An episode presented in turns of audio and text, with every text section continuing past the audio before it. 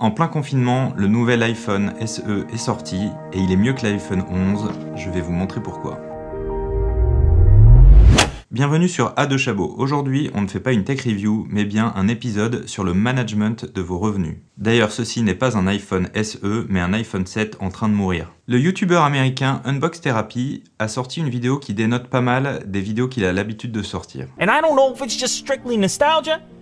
En effet, pour la sortie de l'iPhone SE, il a sorti une vidéo sur fond de piano triste où il décrit l'arrivée d'un iPhone du passé. For a past that no longer exists.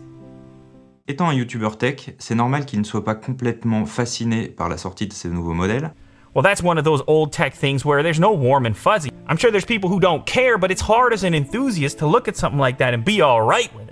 Grosso modo, le message que l'on en retire, c'est simplement que en dehors de l'iPhone 11 à 800 euros et dans sa version 11 Pro Max jusqu'à 1600 euros, rien n'est vraiment valable. Et il avertit bien que pour les quelques personnes qui pourraient être intéressées par ce genre de modèle, il faudra faire attention car en le posant sur une table de café, vous ne ferez pas vraiment sensation.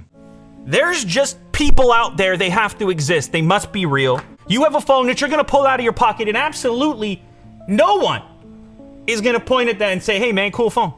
Et pourtant, cet iPhone SE a quelques qualités pour plaire, à commencer par son form factor qui est le même que celui de l'iPhone 8 et pour la plupart des gens, on cherche pas à avoir une tablette dans sa poche. Ensuite, il récupère la puce dernière génération de l'iPhone 11, ce qui lui garantit une durée de vie pour quelques années encore. La double SIM pour ceux qui ont également un forfait pro, vidéo en 4K 60 images par seconde, recharge sans fil et le tout pour un prix à partir de 489 euros. Encore une fois, à mettre en perspective avec le prix d'environ 800 euros pour un iPhone 11 et jusqu'à 1600 euros dans sa version la plus chère. Ce que j'ai retenu moi de cette vidéo larmoyante, c'est que cet iPhone est parfait pour l'usage que j'en ai, et que dire que tel produit est mieux qu'un autre n'a absolument aucun sens, puisque ce sont des critères subjectifs en fonction de l'usage que l'on a de son téléphone. Attention, je dis pas que personne n'a besoin de la dernière technologie. Certaines personnes sont férues de jeux vidéo, d'autres attendent les dernières puissances pour jouer avec la réalité augmentée. Certaines personnes encore ont des usages professionnels qui nécessitent ce genre de puissance, mais pour la plupart des gens, ce n'est absolument pas utile. Mais j'ai remarqué que beaucoup de personnes achetaient ce genre de smartphone dernier cri pour le poser fièrement sur une table de café ou une table de réunion. Rationnellement, cet iPhone SE est suffisant et même largement suffisant pour 90% des personnes. Si on le compare à la version de base de l'iPhone 11, ça fait 300 euros de réduction, soit près de 40%. Et il existe des solutions encore moins chères en passant par exemple par de l'occasion sur un site comme Back Market ou alors chez d'autres fabricants qui ont des modèles encore plus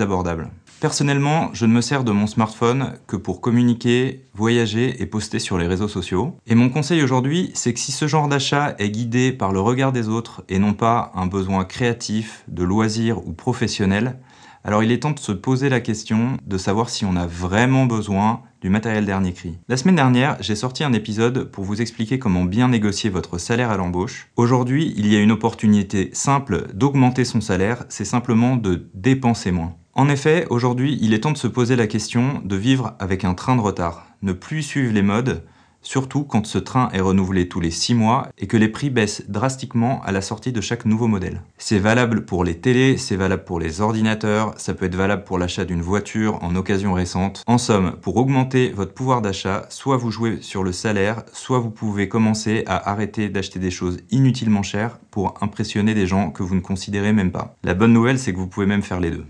And I presume those people exist.